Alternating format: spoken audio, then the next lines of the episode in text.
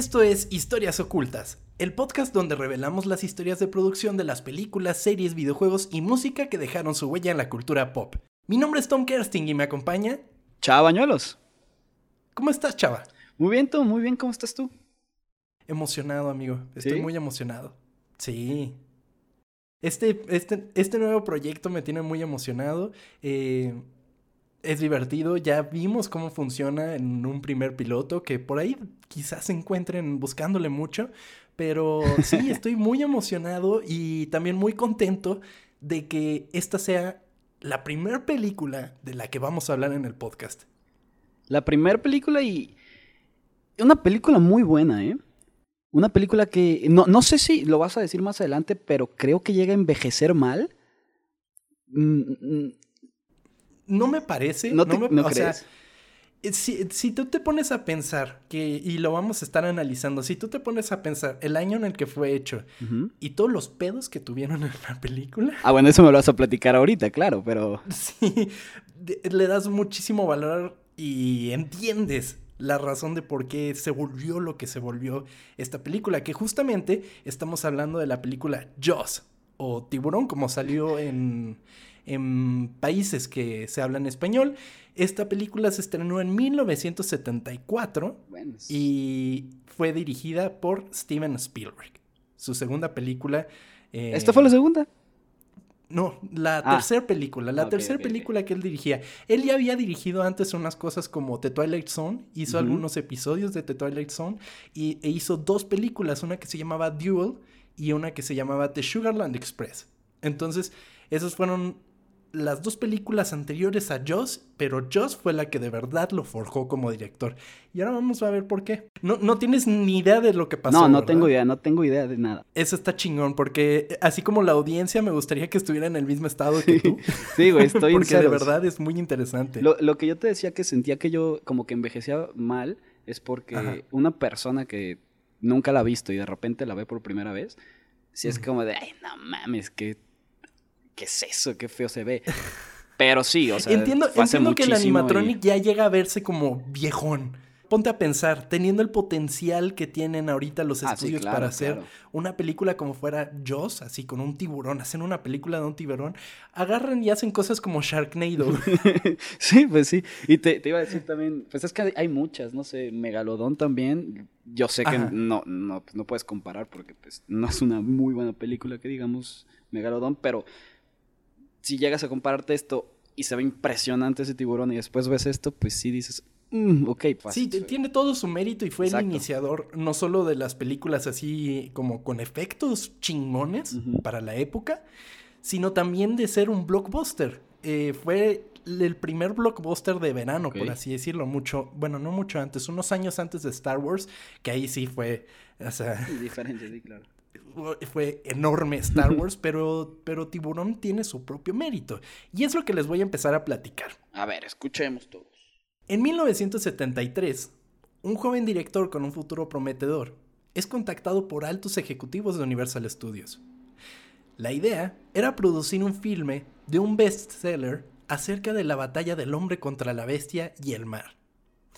Una producción tan grande que solo un director que fuera a marcar historia podía llevar a cabo sin morir en el intento. Ese director no era Steven Spielberg. Ah, cabrón. Ok, ok. Spielberg se encontraba en las oficinas de Universal cuando los productores de la película, Richard Zanuck y David Brown, le pidieron al joven director, 26 en aquel momento, que viera el guion de la película para que diera su opinión. Una vez ojeado el enorme guion, Spielberg mencionó que si el director decidía dejar el proyecto, le permitirían a él llevar la historia al cine. Los productores decidieron ignorar la petición de Spielberg y continuaron con su director original, Dick Richards. no nos importas. Ajá, sí, totalmente, porque además Dick Richards pues nunca hizo nada interesante en su vida después de eso. Ok, pero bueno, sé que lo vas a platicar, pero ¿por qué chingado se fue? Durante la preproducción del filme, Encontrándose en pláticas con los productores, Dick narró su versión del inicio de la película. Tengo una visión muy clara. Estamos bajo el mar. Entonces la cámara sale del agua y podemos ver a la ballena saltando. Los productores tomaron la decisión de cortar su relación con el director. No podían tener a alguien que no, lo, que no distingue la diferencia entre una ballena y un tiburón a cargo de su película. imagínate cagarla de esa manera. El güey estaba tratando de hacer liberen a Willy o algo, güey. ¿Qué pedo? No, eh, sí, el, productor dijo, este güey está pensando que va a ser Moby Dick. Entonces no... No, dígate al pito. Libro equivocado, porque además, bueno, como mencioné, Joss fue un libro que además salió ese año, en 1973, y estaba en su top, estaba en el número uno de los bestsellers. Ah, no, pues sí, pues sí pegó duro para hacerlo una película el mismo año, güey. Ajá, eh, y era lo que quería hacer Universal. Necesitamos hacer la película en chinga antes de que la gente se olvide del libro y ya no pegue tanto. Ok. Entonces, por eso mismo fue que fue tan rápido todo lo de la producción y de cómo se organizaron para lo mismo y así. O sea, literal, en cuestión de meses ya estaban buscando los derechos para hacer la película. Pues le veían un futuro y tenían razón. Necesitaban ese éxito, de alguna manera u otra.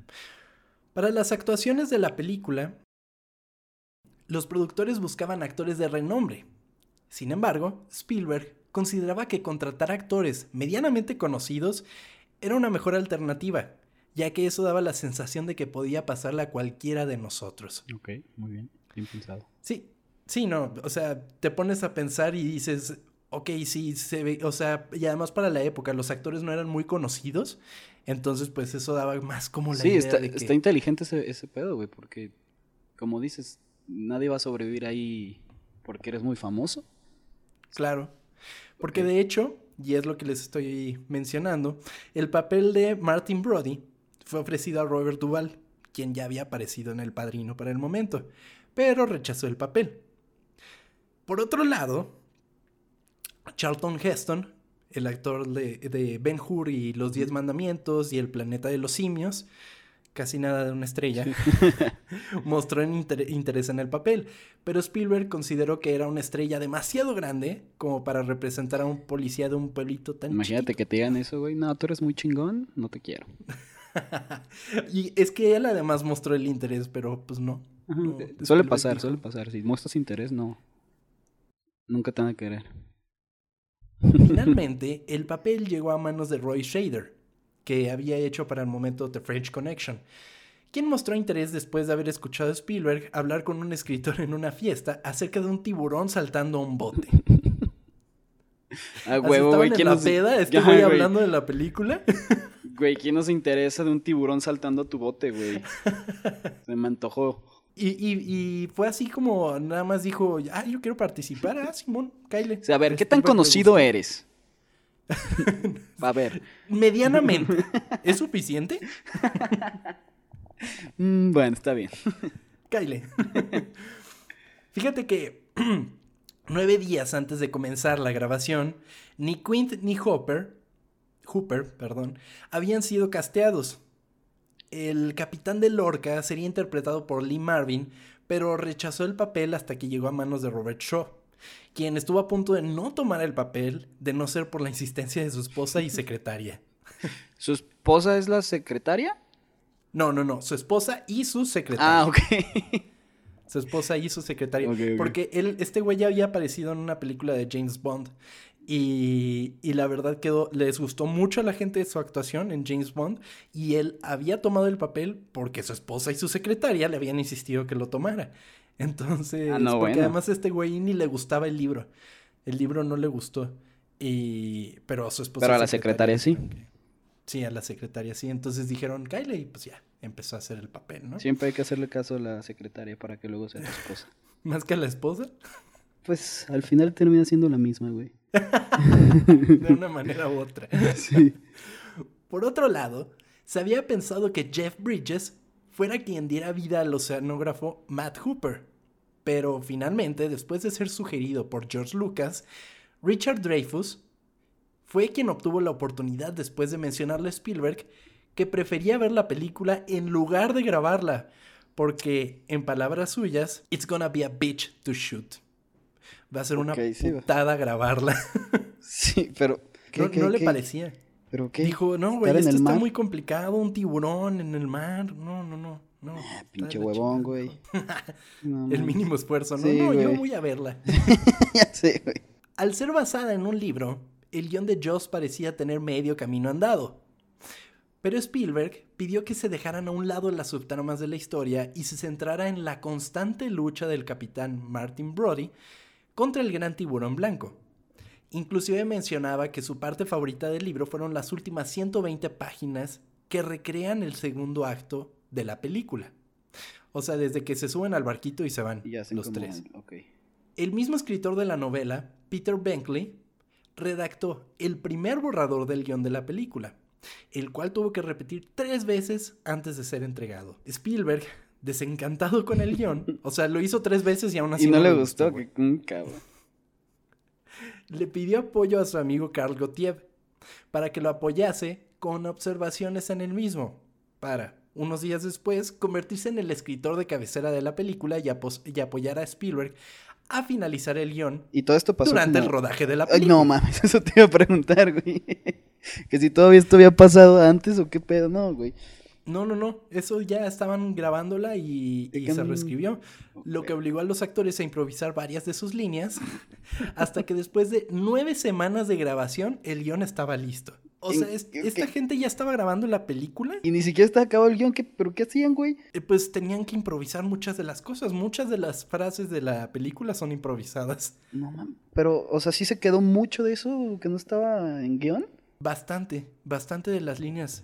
Y bueno, también muchas de las cosas que tuvo que adaptarse fue por todos los problemas que tuvieron en la grabación de la película. Era como de, no, esto ya no va a poder pasar, hay que hacerlo de esta no hay manera. dinero, güey. no, deja tú, ahorita vamos a hablar de los dineros. Llevar a la pantalla grande la historia de un monstruo que más allá de la ficción de los monstruos clásicos de Universal puede ser encontrado en el extenso mar representaba todo un reto. Era un pedo porque pues el tiburón sí existe. Es un monstruo de la vida real. ¿Tú le tienes miedo a los tú le tienes miedo a los tiburones, güey? ¿Le tienes miedo a meterte al mar? O sea, nunca he visto uno, pero no, no, te, A ver, pero te meterías a ese pedo de que te metes a como una jaula? Después de lo que te platiqué, de lo que te platicaré, no. Ok. Pero, pero, pues. Porque este, o sea, escuchado... Si me dicen, estas aguas están infectadas por tiburones, pues obviamente no me voy a meter, güey. pero tampoco tengo miedo de que estar en la playa y que de repente salga un tiburón. Tampoco mames, eso no pasa. Es que sí escucho mucho de que, la gente como que después de ver esta película sí tuvieron como ese miedo de, de, meterse al mar. De meterse al mar, de las piscinas, de bañarse, de... Sí, güey, pues, es que sí. Sí quedó marcada mucha gente, güey la gente tenía mucho miedo, sí, al momento, porque además era algo que no habían visto antes. Era como, como cuando presentaron las primeras películas del tren llegando a la estación, que la gente corría. sí. Ah, pues haz de cuenta, era como la misma, sí, pues la misma sensación. Sí, cada, cada vez que ves algo nuevo, pues te asusta más. A Spielberg le ofrecieron grabar la película en un tanque, en un set, como hasta hoy día sigue siendo el estándar para grabar películas ubicadas en el océano. Generalmente es un set en el que tienen un tanque enorme y sobre de ese tanque graban todo. Ok, sí, sí, sí he visto como imágenes de eso. Tipo en Titanic, ¿no? ¿Has visto cuando está como en la alberca? Pues pura pantalla verde hasta atrás y, y, pues ya pones a tus actores ahí en el tanque. mucho más fácil, mucho más seguro y mucho más barato. Y no quiso porque no le gusta nada ese güey. El director consideraba necesario y de vital importancia grabar en mar abierto. sí, ok. Así se tomó la decisión de grabar la película en la isla de Martha's Vineyard, en Massachusetts. muy bonita, ¿eh? Está chingona, ¿no? Sí, yo veía y dije, me daban ganas de meterme al mar, güey.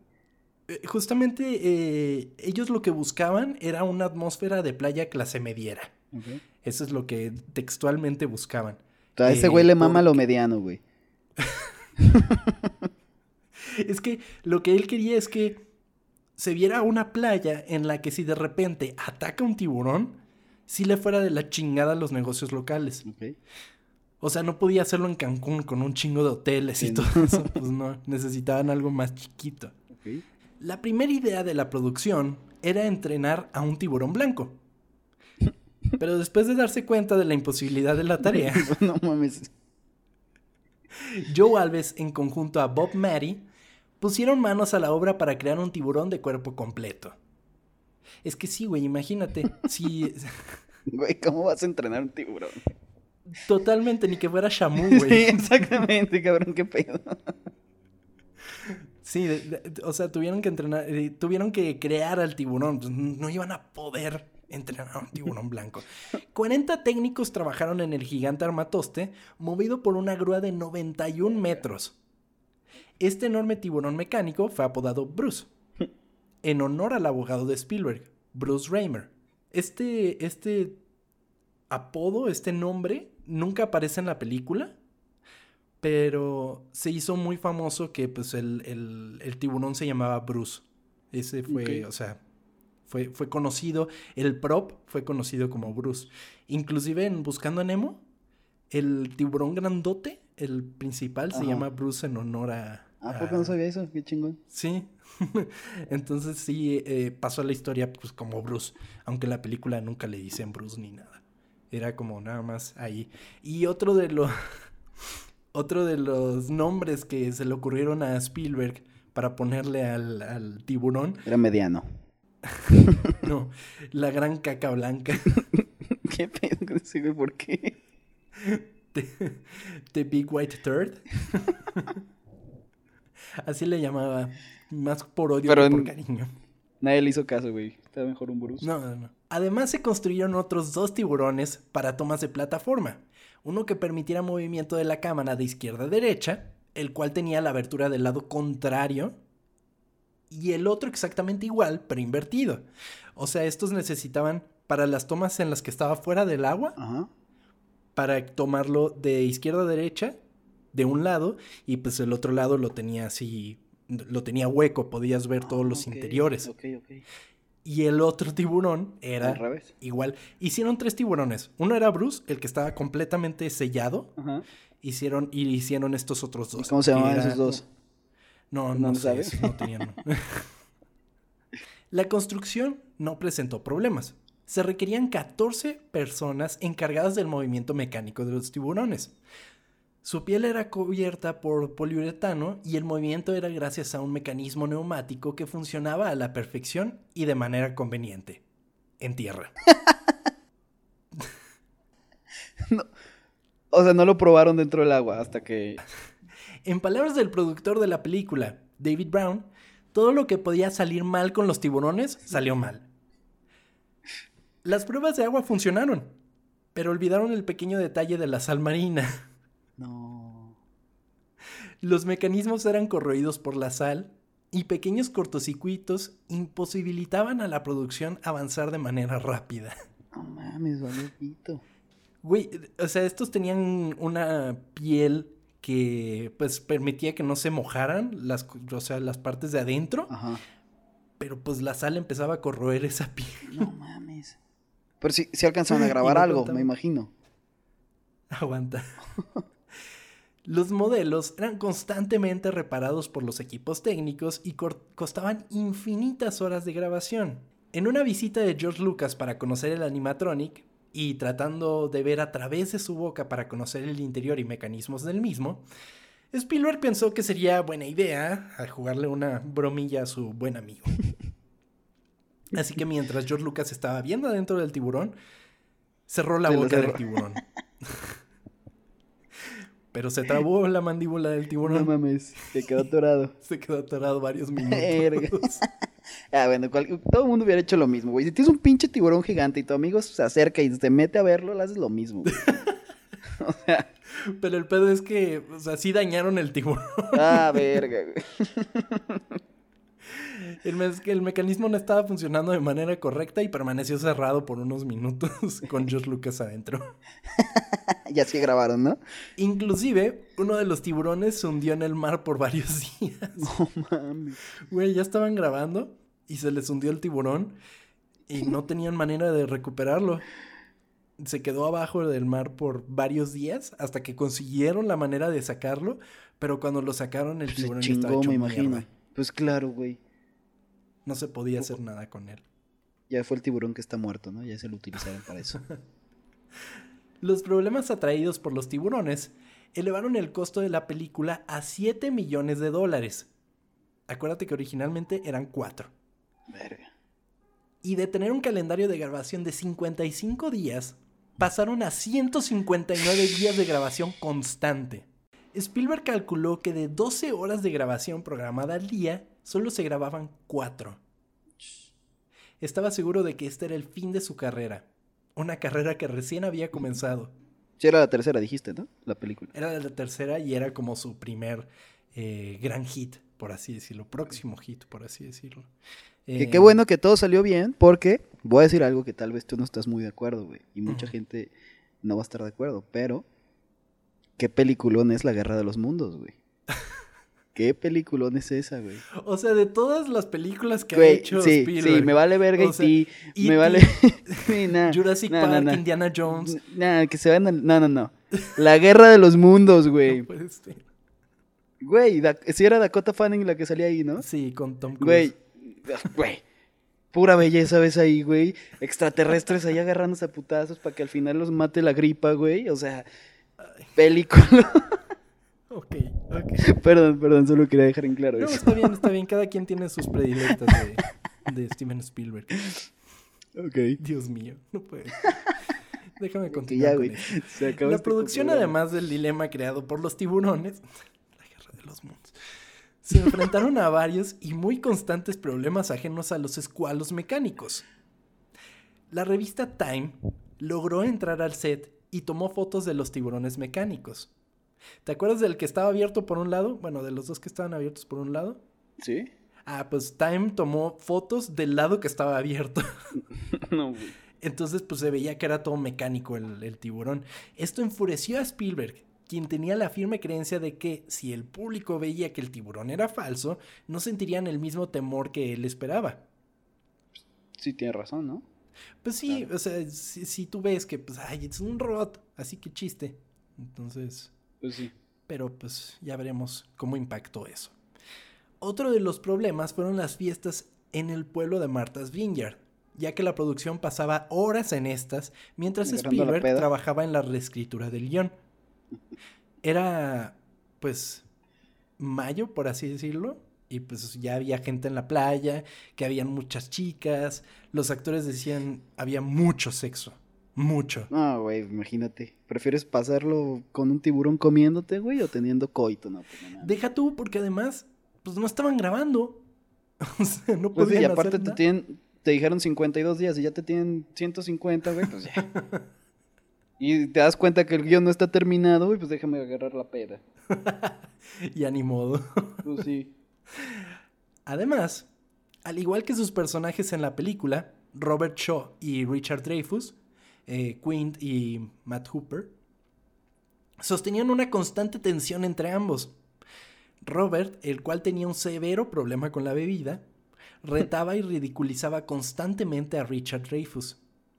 O sea, como en la película, literalmente. Ajá, sí, totalmente. Todo este altercado parecía molestar al resto de la producción, pero Spielberg permitía estos problemas, ya que, según él, ayudaban a la construcción de sus personajes. Literalmente sí, güey. pues sí, o sea, entonces ahí ya haces más creíble que estos dos güeyes se que odien. se odian, ajá. Agárrense putazos ustedes. Y los estaba grabando mientras se peleaban, ¿no? Pero, pero inclusive este Robert Shaw sí tenía mucho pedo con la bebida, porque ubicas ese monólogo que tiene hablando del, del Indianápolis, que es la nave en la que estaba y todo eso. Eso era un monólogo que, pues sí, son varias o sea, son varias líneas y que estaba pedísimo la primera vez que lo grabó, güey. Pero pues sí. pedísimo. Y fue la que mejor quedó. No, no, no, no, porque incluso le dijo a Steven, güey, ¿qué tanto me, o sea, qué tanto me humillé anoche? Y dijo Spielberg, pues sí, muy cabrón. Verga.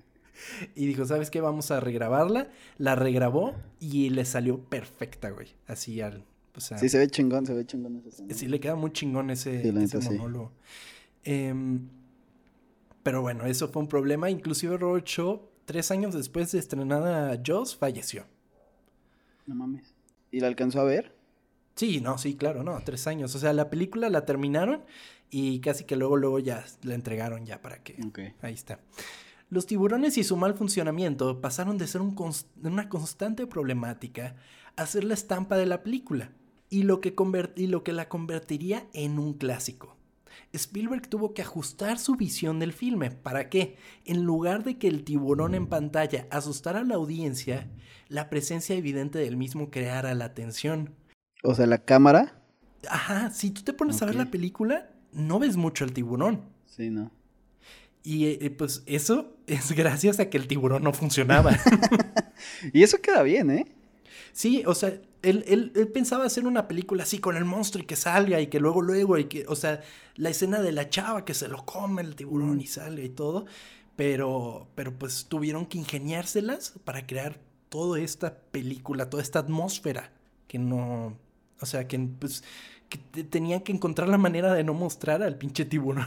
Sí, no, y bueno, también la, la música ayudó demasiado, güey, pero ese, esa cámara atrás que ves los pies así flotando, se ve si te da miedo, güey. Sí, de hecho, esa cámara. También se chingó.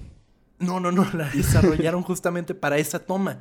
Porque era una cámara que permitía meterse en el, en el, en el mar y era como una caja con un vidrio y la cámara estaba dentro. Entonces esa caja le permitían meterse y ver los pies de la gente e inclusive le permitía que se viera bien cuando sale, cuando ves la mitad debajo del agua, y la otra mitad como normal, o sea, en la superficie.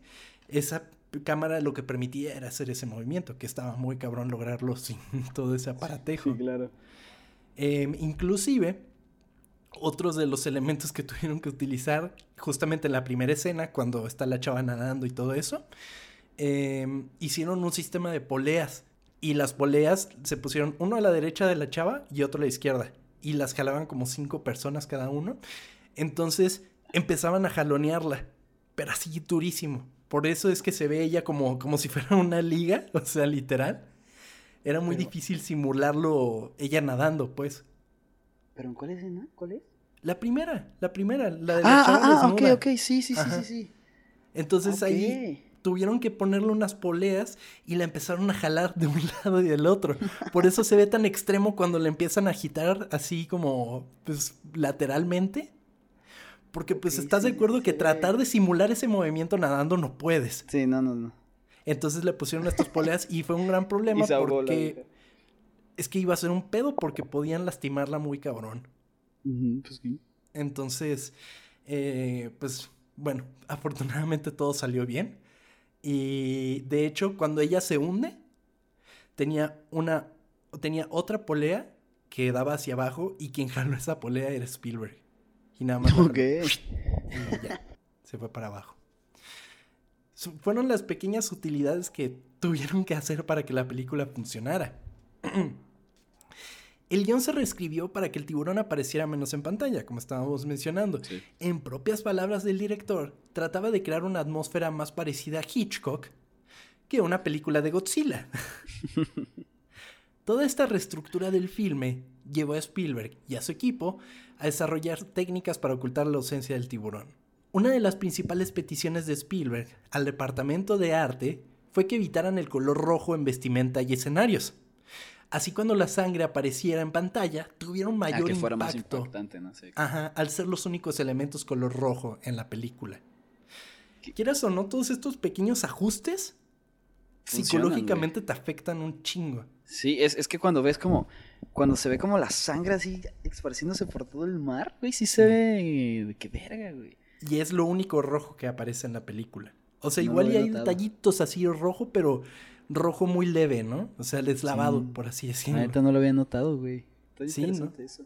Es, muy interesante porque, pues, eh, te, te afecta muchísimo. Te afecta mucho más y es más imponente el momento en el que pasa. Son muy poquitas las cosas rojas que aparecen. Otro de los factores vitales en la atención de la película fue el tema creado por John Williams, que, aunado a la visión de Spielberg y su necesidad por hacer que el tiburón no apareciera en pantalla, se vio en la incómoda posición de crear un tema lo suficientemente tenso y reconocible para que la audiencia sintiera el miedo sin verlo. Güey, lo logró, güey. Pues creo uno de los temas más cabrones de la historia del cine. Sí, no mames. O sea, ahorita se sigue utilizando en todos lados como, como el homenaje. El... y fíjate que es nada más solo dos notas, mi y fa, constantemente. De hecho, cuando Williams se lo fue a presentar a Spielberg, se lo tocó en un piano. Entonces imagínate que llega Williams así bien campante, ¿no? Ah, sí, te voy a tocar el tema. Tarde semanas en hacerlo, güey. Y en vez de tocar dos pinches turun, turun. Spielberg se quedó de, ¿qué pido? Este güey lo hizo ayer. Lo sacó ahorita, no mames. De camino, ¿no? Sí, güey. Pero, pero, pues, eventualmente ya lo convenció y pues resulta muy cabrón como lo estamos diciendo. Eh, fíjate que hay eh, analistas de música y todo eso que se pusieron a pensar, bueno, ¿por qué esta, este tema funciona de tal manera? Em, y hay gente que dice que es porque tiene similitud al latido del corazón de un tiburón, que a mí esa teoría se me hace como... yo nunca he escuchado el latido del corazón. No, güey. Y otros, que esta sí la entiendo, lo relacionan con la respiración humana. Porque si tú te pones a escuchar el tema empieza muy tranquilo, es tenso, pero tranquilo. Y conforme se va acercando el tiburón se va elevando, así como la respiración de una persona que empiezas a, a hiperventilarte y... Entonces el turu, turu, turu. Oye, sí es cierto, güey. Entonces, eh, esa creo que es la teoría más acertada de por qué nos pone tan tensos ese tema. Oye, sí es cierto, güey. Hola, Y bueno, John Williams también era muy joven en ese momento y pues fue la película que al igual que Spielberg le despegó su carrera, porque de ahí ya se fue a hacer pues obviamente Star Wars y el resto de las grandes películas que le puso música a Steven Spielberg. ¿Pero ya había hecho antes de, Tiburón? Le había hecho una, le había, le había sonorizado una película a, Spielberg que era la de The Sugarland Express. Le puso música a esa, pero eh, Joss fue como su, despunte, por así decirlo. Aunado al mal funcionamiento de los tiburones, la grabación en mar abierto traía consigo una serie de problemas técnicos. Botes que cruzaban la toma, cámaras que se mojaban, inclusive el Orca, en una ocasión, comenzó a hundirse con actores y equipo a bordo. la verga, eh, eh, o sea, sí hay una escena en la que el Orca se tiene que hundir. El Orca es el barco ah, el barco en el que pues, van los tres eh, protagonistas. Ajá. Y, que sí se tiene que hundir. Pero ya tenían un barco que estaba hundido. y un barco que, tenía que andar. ¿Le pusieron peso de más o qué? No, no, no, se empezó a hundir, güey. No, no, no, muestran, no dicen por qué, pero se empezó a hundir. Durante este suceso, la mayor preocupación de Spielberg eran los actores. Y gritaba por su megáfono, Get the actors off the boat. Saquen a los actores del bote. Pero el encargado de sonido, John Carter, le respondía en sus y en sus propias palabras, Fuck the actors, save the sound department. que se jodan los actores, salven el departamento de sonido. Uy, eh, eh, o sea, todo el equipo de sonido, pues es carísimo, güey. Entonces, pues o sea, los actores pueden nadar, el equipo de sonido no. pues tienes razón, verga. ¿Y qué hicieron, güey? pues nada, tuvieron que, o sea, tuvieron que arreglar el, el, orca y pues sí, se salvaron todos, se salvó todo y pues ya continuaron con su grabación. Pero muy cagado. Qué miedo, güey. Por otra parte, una segunda unidad de grabación se encontraba en Australia filmando escenas de tiburones reales. Principalmente la escena del encuentro entre Hooper y el tiburón en la jaula. Un tiburón, y ahora un poquito de ciencias naturales, un tiburón blanco hembra llega a medir entre 4.5 y 6.4 metros. Un macho entre 3.4 metros y 4.1 metros. ¿Ok? Ok. El tiburón de la película debía medir 7 metros. O sea, es un una hembra. Ajá, una hembra, pero muy, muy, muy grande. Muy, muy hembra. Ajá, muy, este problema fue resuelto haciendo una jaula más pequeña e introducir a un actor de tamaño pequeño. ok. con un equipo de buceo. Entonces, pues así hacían la perspectiva de que, pues, si la jaulita, comparada con el tiburón, pues sí se ve bastante grande. Sin embargo, el tanque de aire rápidamente se quedó sin aire, ya que no contaban con que una persona de tamaño pequeño respiraba igual que un humano de tamaño grande. Así que tuvieron que sacar al actor de la jaula, pero la jaula permanecía abajo. y era destruida por el tiburón. O sea, era una jaula de juguete, por así decirlo. Era muy chiquita. Y pues fácilmente el tiburón la estaba destrozando. O sea, realmente la está destrozando. Realmente la estaba destrozando. Realmente era un peligro para el actor. Güey, no, pues qué bueno que dejó respirar, no mames. El material era demasiado bueno para no incluirlo en la película. Así que el guion fue nuevamente reescrito para que el personaje de Hooper sobreviviera al ataque en la jaula. Porque, ¿qué pasó? Tenían todo este material de la jaula siendo devorada por el tiburón. Se veía bien verga. Se veía bien chido y dijo Spielberg, híjole, ¿te acuerdas del guion que todavía no terminamos y llevamos ya como ocho semanas trabajándolo? Pues métele esto. Reescríbelo para que este personaje sobreviva, para que Hooper sí sobreviva al ataque, porque en realidad Hooper tiene que Se iba a morir. Ajá, en el Ah, libro muere. En el libro muere. De hecho, tiene muchos cambios la película del libro. Nunca he leído el libro, pero a lo que entiendo, Hooper era muy distinto a su personaje en la película. De hecho, dice Spielberg que era todo lo contrario al personaje del libro. Inclusive se supone que tiene un amorío con, con, el, con la esposa de, de Brody. Ah, por eso mismo dijo que iba a dejar como las cosas a, a ese tipo de dramas como fuera, ¿no? Ajá, las subtramas, todas esas no le interesaban. Entonces, porque sí habría sido como mucho pedo. Oye, pero entonces sí te meterías en esas jaulas o no? No, claro que no, ¿para qué? Neta, no. O sea, Mm, los, los, los vería en el, en el acuario. Ah, bueno, ¿y te meterías a nadar con ellos al acuario de esos que no matan? No, no, claro. ¿Por qué no? No, pues ¿Y es que hay que güey? respetarlos, güey. Por algo son así. O sea, tengo entendido que sí. O sea, Joss les hizo mucha mala fama a los tiburones. No son tan malos como los pinta la película. Eh, de hecho, es muy difícil que te mate un tiburón. No, es que la película lo pinta como un tiburón culero que nada más quiere estar divirtiéndose matando gente, güey. Pues es un monstruo literal en la sí. película. O sea, es como. O sea, eh, tiburón es a tiburón, lo, al tiburón animal, lo que Godzilla es a una lagartija. O sea, Sí, sí. la exageración. Sí me, sí me daría miedo, sí me daría culo, pero. Pues, ¿para qué lo hago, no? Yo tal vez en algún momento, es que no sé, pues sí, ¿para qué? Sí, que dio pinche miedo. No, no, no, mejor no se cancela. Además, debe de ser algo impactante, o sea, no sé. No sé. Güey, es que en primera meterte, o sea, bucear para mí me parece, ay, cabrón. Bucear o sea- es chido, bucear es chido. Bucear sí he buceado, pero. No, ¿Y no te da no. cosa? Eh, pues Es buceado inmensidad así del como- mar. O sea, sí es enorme, pero, pero así como por arribita, ¿no? Así de, ah, sí. Ok, qué ok. Y ya vuelves a subir, ¿no? No, no, me, no he buceado con, con anguilas o yo qué sé qué cosa, con mantarrayas, ¿no? No, luego te matan como al... ¿cómo Ah, como al- señor? Sí, este. ¿Era Jeff Corwin? No. El caza... El, Sí, el cazador de. Cocodrilos. De, de cocodrilos, sí. Sí, güey. Pero sí, no.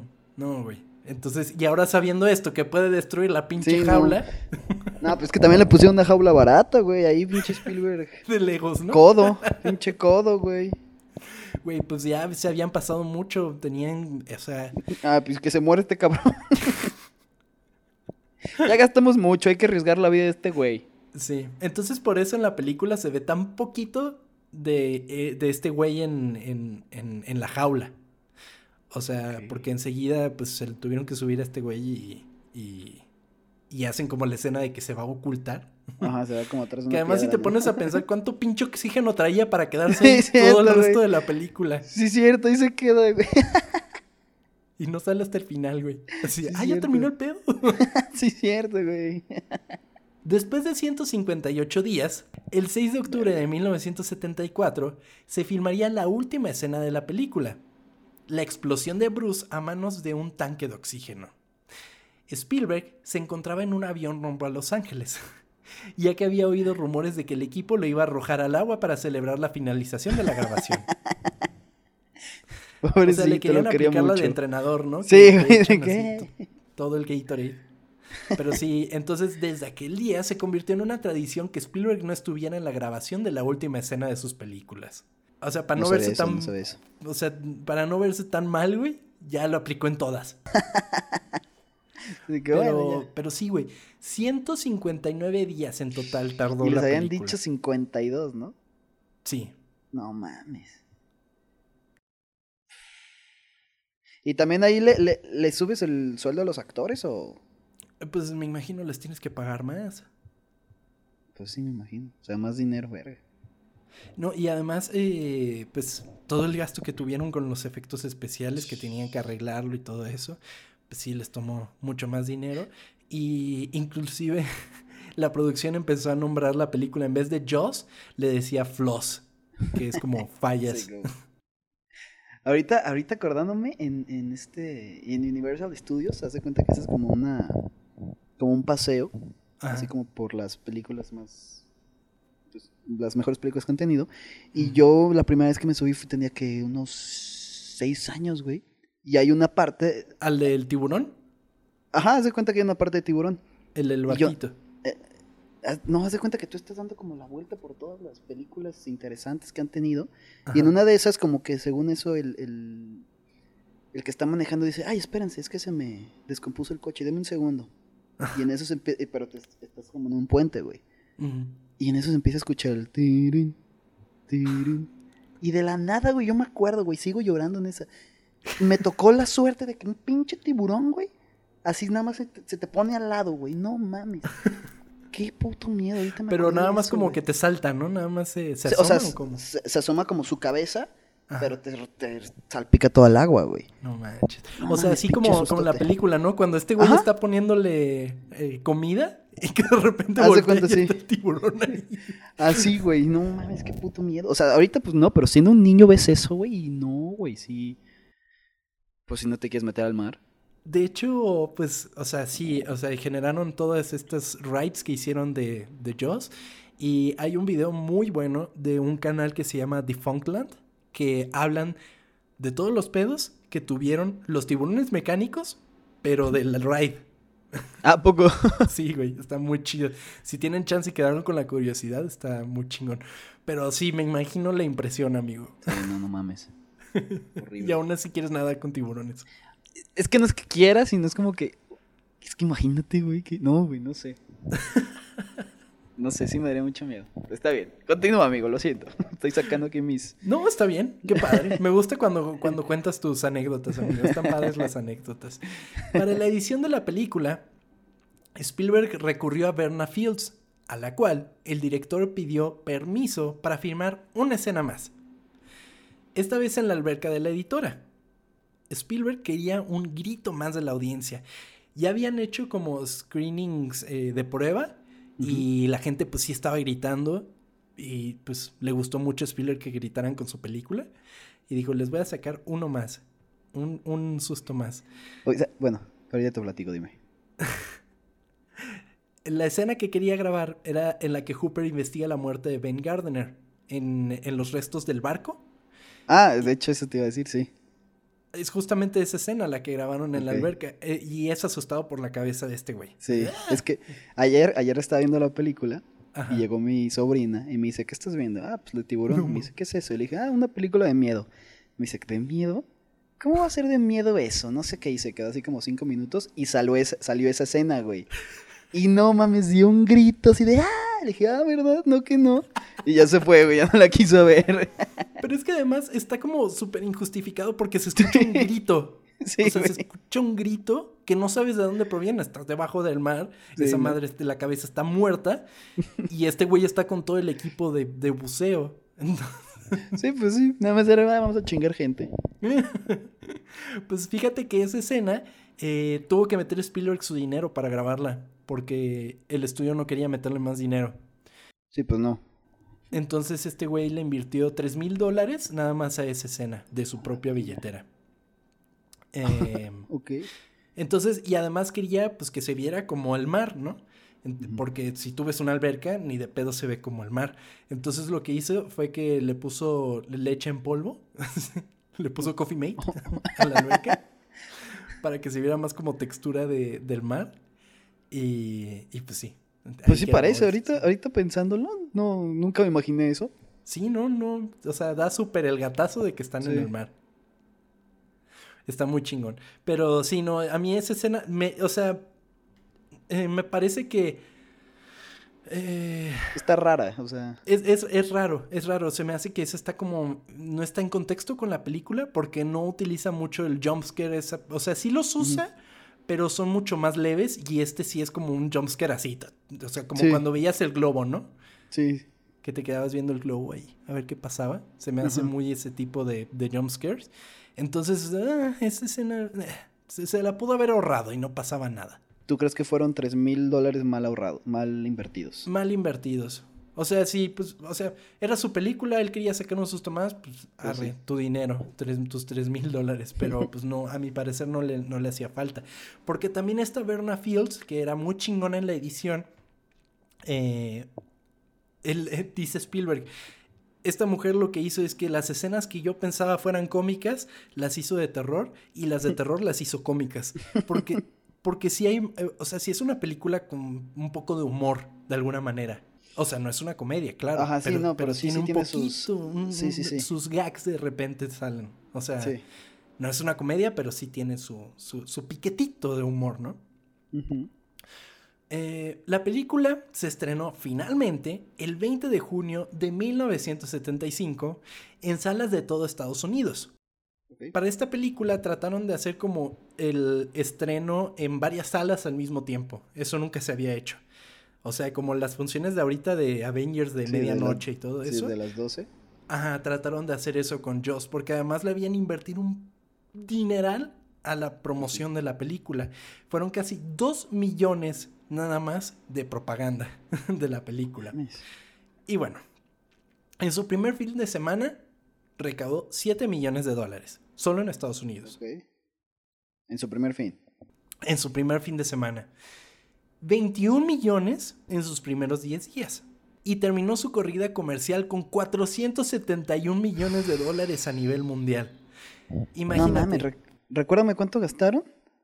O sea, al principio eran 4 millones.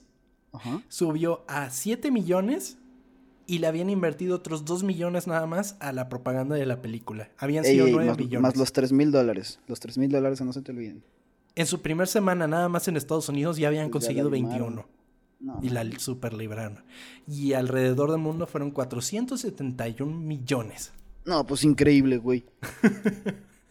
Marcando así el futuro de la industria de Hollywood y los blockbusters de verano. Ah, pues fue la primera. Sí, cierto, tienes razón, fue el primer blockbuster. De... Fue el primero porque eh, Star Wars, pues sí, fue como así. Ahí sí, todo, todo era Star Wars.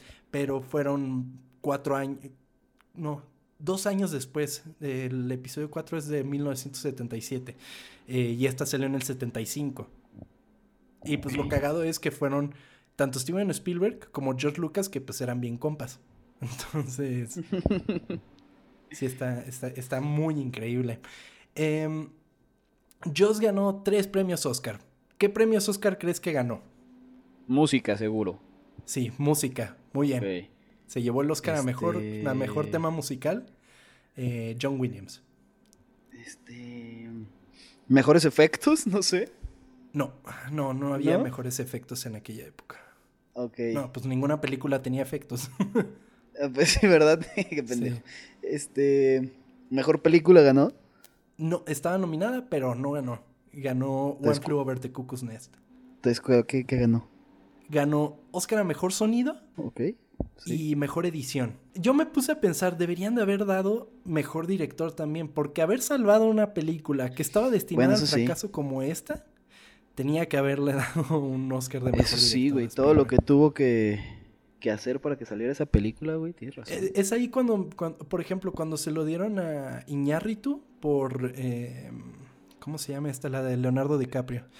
Eh, The Revenant. Ajá. Eh, pues también se lo dieron por el mérito de que pues sí fue un pedo filmarla, o sea, entonces ahí me puse a pensar de que no se lo dieron a Spielberg y fue un pedote también grabarla. Pues sí, sí, cierta razón. Lamentablemente, pues ya. Eh, y, pues nada más perdió el de mejor película, que fue, que fue la última nominación que tuvo. Eh, culturalmente, el impacto de Joss fue enorme la gente compraba compulsivamente todo producto relacionado con la película, desde ropa hasta videojuegos, convirtiéndose así en el proto Star Wars en cuanto a películas de verano. Sí había mucho merchandising de la película, la gente sí utilizaba como playeras y, y, que joyas y, y bolsas y todo eso, pero Star Wars ya fue así. Sí, no mames, es que Star Wars es otra cosa. Star Wars es otro nivel. Es otro nivel porque además Star Wars era fácil vender juguetes. Era muy fácil. Sí, pues aquí qué vas a vender, te vendo este peluche del... Del tiburón. pues no. Pero bueno, ahorita pues esas, las, las playeras y todo eso pues se sigue usando, güey. Es el impacto que tuvo la película que hasta hoy día sigue siendo, o sea, sigue siendo vista, sigue siendo amada, sigue siendo, o sea, siguen teniendo screenings de la película en cines y cosas así, porque de seguro, o sea, debe de estar chingón verla en, en cine, ¿no? Debe, haber. Sí, sí, debe ser muy diferente de verlo pues, en una tele. Sí, totalmente. Em, el éxito de la película forjó a Spielberg en el director que hoy conocemos y disfrutamos. Adquirió experiencia como director y reforzó su credibilidad como cuenta historias. A partir de Jaws, las puertas se le abrieron en todos los estudios, permitiéndole crear cualquier película que él imaginara. la Guerra de los Mundos. perdón, perdón. Películas que se volvieron éxitos de taquilla y que hoy veneramos, como La Guerra de los Mundos, chaval. sí. De verdad, todas las complicaciones que vivió este cabrón le dio una experiencia así, o sea, muy cabrona ya para hacer películas chingonas. Y pues hizo un éxito de este nivel, 471 millones de dólares, pues cualquier estudio le decía, tú haz lo que chingados quieras, güey. Tú sí, todo el dinero que quieras. Y también fue mucho esta alianza de Spielberg y John Williams, porque John Williams le hizo los temas para un chingo de películas. Y todas son temas que dices, pues ah, sí, como la, canción de E.T., la canción de, de, de Indiana Jones. Sí, siempre vas a necesitar un güey que haga buena música, güey. Sí, claro, y esa mancuerna pues es, es, una de las grandes mancuernas de la historia de Hollywood. Entonces, pues sí, su trabajo en Joss fue lo que lo propulsó y todos estos pedos que tuvieron. Joss es muestra de que los constantes problemas de producción, la dificultad de grabaciones, las complicaciones técnicas y la constante incógnita de un equipo de trabajo pueden llevar a una película al estrellato y convertirla en uno de los más grandes éxitos de la historia de Hollywood si el director tiene la suficiente imaginación y ambición. Y esa fue la historia oculta de Joss. Muy bonito, ¿eh? Qué cabrón, ¿no? Está... Qué cabrón. Eh, es que sí, vivir tantas cosas y al final sacar algo chingón, güey. Sacar algo de ese nivel. Sí, ¿no? Que después eh, hay como otras cuatro películas de esto, ¿no? Sí, está eh, Joss 2, está Joss 3D, Ahora en 3D. Y, Sharknado 4, güey. y Joss eh, Renacimiento, Revenganza, una cosa así. pero esa ya salió muchos años después. Pero ninguna tuvo el impacto que, que tuvo la primera. O sea, se debió de quedar en la primera película y ya. Pues sí, es que, güey, también sacas tanto dinero, güey, pues a ver, hazme otras y dame más dinero, ¿no? Claro, totalmente. Y pues está cabrón que Steven Spielberg, con poquita experiencia.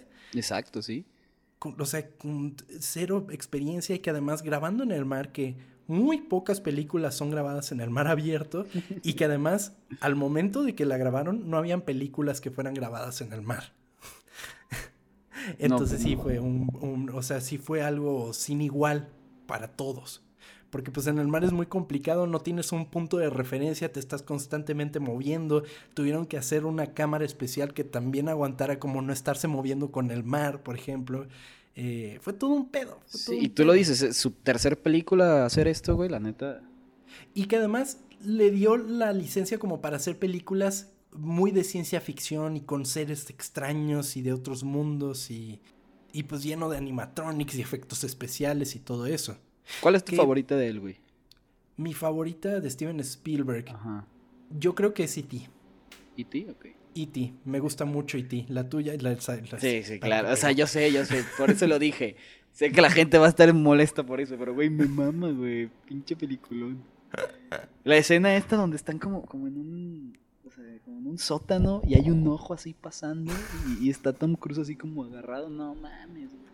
Impresionante. Lo siento, mi mamá, perdón. No, está bien, cada quien y sus películas.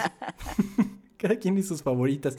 Por lo menos te gusta una así de Spielberg. Así, o sea, a mí me, encanta el trabajo de Spielberg. Sí, ¿cuál es tu película favorita de él? La guerra de los mundos. no, pues no, ya sé. que justamente es lo que queremos hacer aquí en Historias Ocultas. Queremos contarles a ustedes las historias de estas películas, de estos videojuegos, de estas series de televisión, que pues eh, la verdad hace mucho más interesante y más rica la experiencia de ver, de, de disfrutar uno de estos productos. Entonces nosotros hacemos esta investigación y, y, lo, se los platicamos a ustedes. Así es, para que ya si vuelven a ver la película digan, ah, cabrón, sí es cierto, aquí no me di cuenta, como cuando platicaste del, del Coffee Mate. Oye, no se nota esto que platicaron esos dos pendejos. Ajá, exactamente, entonces es todo parte de esta experiencia y lo que no queremos parecer es unos mamadores. No sé porque conocen todo, porque no es cierto. Ajá, porque además muchas de las cosas, o sea, van a ver películas que nunca hayamos visto, que tengamos que ver para enterarnos de qué pedo, van a ver datos que no, no manejamos por ejemplo, pero eso creemos que es lo que más nos acerca a ustedes y nos hace eh, sentirnos más en conexión con cómo es ver una película como, pues como un espectador más, ¿no? Exactamente. No ser mamadores es, es la frase. No ser mamadores. Nuestro lema es no somos mamadores. Exacto. Espero les haya gustado mucho este podcast número uno de historias ocultas. Em, déjenos sus comentarios en redes sociales, arroba ocultas en todos lados. Este es tanto su podcast como nuestro. Entonces, todo lo que quieran hacernos llegar de opiniones, de peticiones, todo eso es bienvenido. Y pues nos vemos en las redes sociales y nos escuchamos la siguiente semana con una nueva película o serie o juego, todavía no sé. No sé cómo vamos a llevar ese ciclo, pero algo vamos a, a pensar. Pero sí, entonces, sean bienvenidos. ¿Te gustó el podcast, chava? Sí, sí, sí, muy divertido. Ah, cuando me, sentí un poquito juzgado cuando dije la guerra de los mundos. Que por cierto. con la guerra de este, por cierto, eh, si quieren ponerlos algo en Instagram o en, Twitter de que hablen de la guerra de los mundos para convencer a Tom, se puede hacer. no, no es cierto. Nada, muy divertido, güey. La verdad, este, no sabía nada de esto, así que fue impresionante enterarme de todo esto. Esperemos también al público le haya gustado un chingo. Y pues bueno, sin más por el momento, nos despedimos. Mi nombre es Tom Kersting, muchas gracias por acompañarlos y me acompañó. Yo soy Chava Bañuelos, muchísimas gracias por escucharnos y nos vemos. Nos vemos la próxima, chicos.